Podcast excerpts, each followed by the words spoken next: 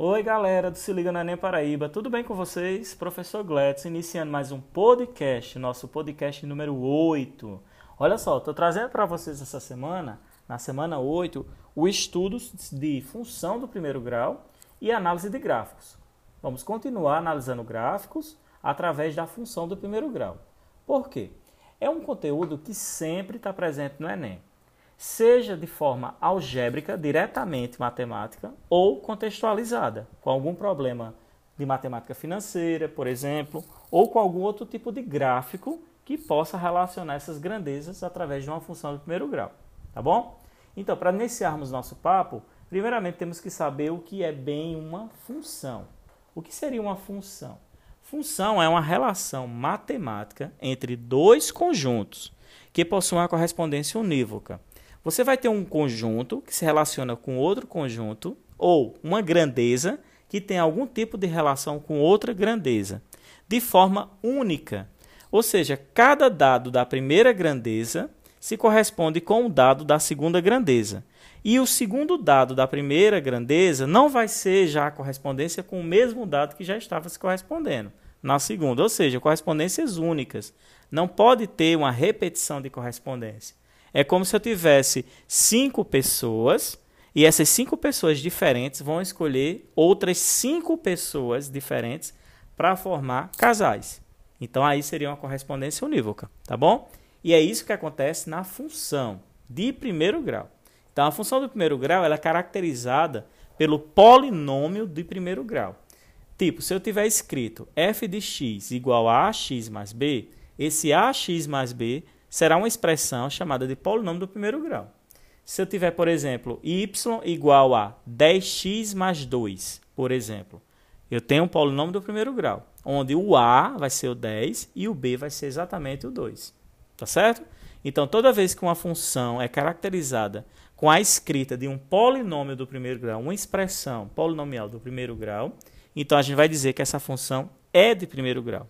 Só que a função de primeiro grau, ela pode ser de três tipos eu posso ter uma função afim, eu posso ter uma função linear e eu ainda posso ter a função constante, que ela não é bem de primeiro grau, mas é agregada à função de primeiro grau por conta do seu estudo ser de retas, né?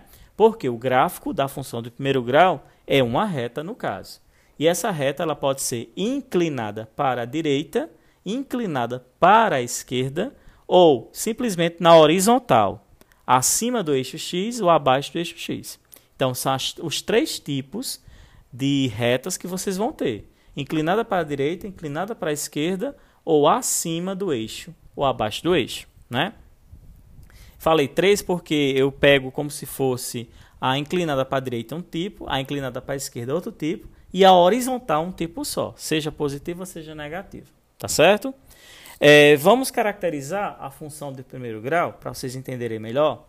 Então, são três características que nós temos para a função de primeiro grau. Ela pode ser afim, certo? Se ela tiver o valor de A e o valor de B diferente de zero, vou dar um exemplo. f de x igual a 3x mais 10. Ó, o A é 3 e o B é 10. Então aí nós temos uma função afim, porque A e B são diferentes de zero.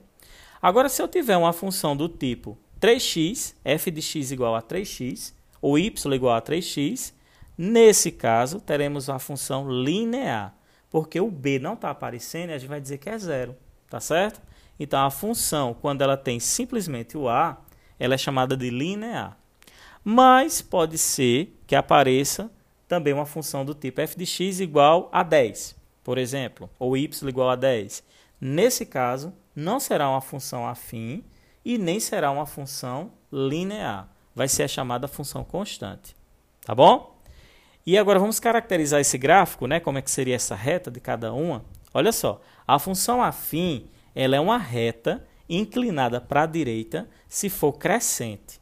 E ele não passa, essa reta não passa, esse gráfico não passa pelo ponto zero. Sempre vai passar por um ponto diferente de zero tá certo? Ele não passa no ponto 00, a função afim. Ela é crescente se o valor de A for positivo e ela é decrescente se o valor de A for negativo. Então ela fica inclinada para a direita se o A for positivo e ela fica inclinada para a esquerda se o A for negativo, certo? O ponto que ela cruza o eixo x se chama zero da função.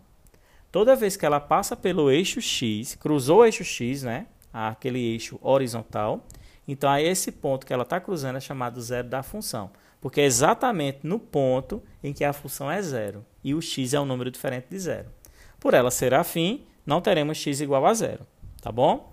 Porque ela não vai cruzar no ponto zero, nunca zero, zero. Aí você vai ter também uma função decrescente se o A for negativo, como eu já havia dito, né? Então ela fica com inclinação para a esquerda. E novamente ela passará no eixo x, né, num ponto do eixo x, que é o zero da função. E esse número b de ax mais b é exatamente a interseção da função com o eixo y. Deixa eu dar um exemplo. Ó.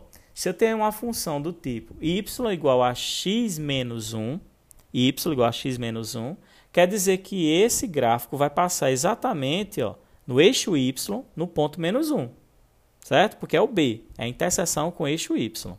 Então, a função afim tem essa característica.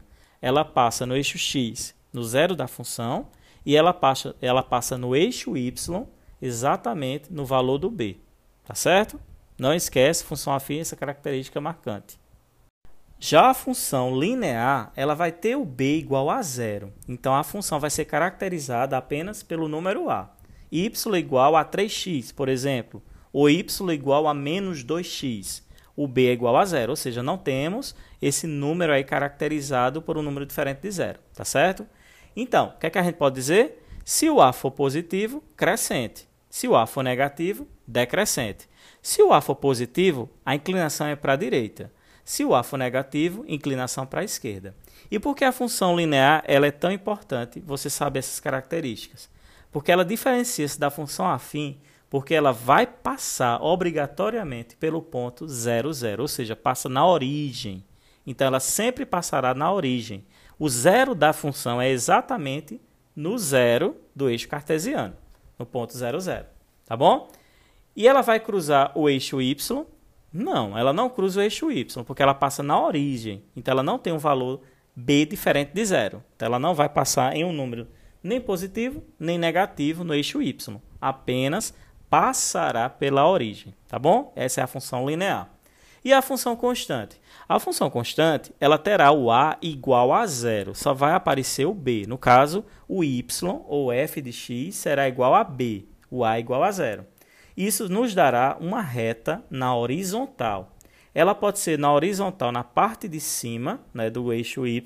Então, nesse caso, será uma função constante positiva. Vou dar um exemplo. y igual a 10. Né? Então, todos os valores de y serão 10 para qualquer valor de x que você der. Então, todos os valores de x correspondem apenas com o número 10. E como ele é positivo, então a função ficará positiva, sempre acima, constante. E se ela for um número negativo, y igual a menos 5, por exemplo, aí nesse caso chamaremos a função constante de negativa, tá certo? Porque todos os valores de x só se correspondem com esse número negativo menos 5 que eu acabei de falar. Tá bom? Então, não esquece disso aí que eu estou falando. Função constante é caracterizada exatamente por um número real diferente de zero e o a igual a zero. Então, não pode esquecer disso. Tudo bem? Então, foram os três tipos de funções que eu falei agora. Da função de primeiro grau, que pode ser linear, constante ou afim, certo? Vamos avançar em alguns conteúdinhos básicos, ainda que a gente precisa saber. Olha só, o número A, esse número A que a gente sempre vai encontrar, encontrar na função de primeiro grau, ele será chamado de coeficiente angular. É ele que determina o crescimento dessa reta a taxa de crescimento dessa reta, tá bom? Ou a angulação do gráfico, né? Se ele fica mais inclinado ou menos inclinado, no caso da função afim, tá bom? No caso da função linear também, porque a gente vai ter y igual a x. Então, se esse número a for muito grande, então a inclinação da reta ficará também grande, ou seja, vai se inclinar mais ainda e vai crescer mais rápido. O número b é chamado coeficiente linear. O número b só vai aparecer na função afim ou simplesmente se ele for y igual a b, né? Mas no caso é coeficiente linear na função afim, tá? E ele é um ponto importante porque é onde a reta cruza o eixo y. Então, toda vez que a reta da função afim passar no eixo y, é porque está passando exatamente no ponto B. Deixa eu dar um exemplo. Se y for igual a 5x mais 3, e eu pergunto qual é o ponto que cruza o eixo y, é no ponto 3, ou seja, 0 e 3. x igual a 0, y igual a 3, porque o b é 3. Se y for igual a x menos 5, qual é o ponto que ela, que ela cruza no eixo y? Vai ser exatamente no menos 5, porque é o número b. Tá certo? Então não esquece. Dica fácil. Coeficiente angular, coeficiente linear. Coeficiente angular é o A, coeficiente linear é o B. Para que serve o coeficiente angular? Para você saber se a reta é crescente ou decrescente e a taxa de variação, ou seja, quanto que ela cresce, né? A velocidade com que ela está crescendo essa reta. E o coeficiente B serve exatamente para você saber a interseção com o eixo y, tá bom? Como é que a gente acha o zero de uma função de primeiro grau? Como é? você sempre vai igualar a função de primeiro grau a zero. Vou dar um exemplo. Você tem uma função do tipo 10x mais 5, y igual a 10x mais 5, e eu quero saber o zero da função, então eu pego 10x mais 5 igual a zero. Aí você vai ter uma equação de primeiro grau onde você vai resolver 10x mais 5 igual a zero. 10x igual a menos 5. Ó. Passa o 5 para o outro lado, né, para o segundo membro. Então, 10x vai ser igual a menos 5. x será igual a quem? Menos 5 sobre 10. Aí você simplifica. Menos 5 dividido por 5 e 10 dividido por 5. Então, vai dar menos 1 sobre 2. E que ponto é esse, menos 1 sobre 2? É exatamente onde a reta cruza o eixo x, ou seja, o zero da função. Então, não esquece desse detalhe. Se você quiser calcular o zero da função de primeiro grau, você vai pegar a função de primeiro grau e igualar a zero. Beleza? Então, galera, essas foram as dicas de função de primeiro grau que eu passei para vocês, que vocês não podem esquecer, né? Os sinais, se é crescente ou decrescente, o tipo, se é afim, linear ou constante, e as características dos coeficientes, tá certo? Dá uma olhadinha no material visual que eu trouxe para vocês, que é o material de apoio, a videoaula, porque gráfico você tem que concretizar com o visual. Você sabe disso, né? Não adianta eu falar como é o gráfico, você tem que ver.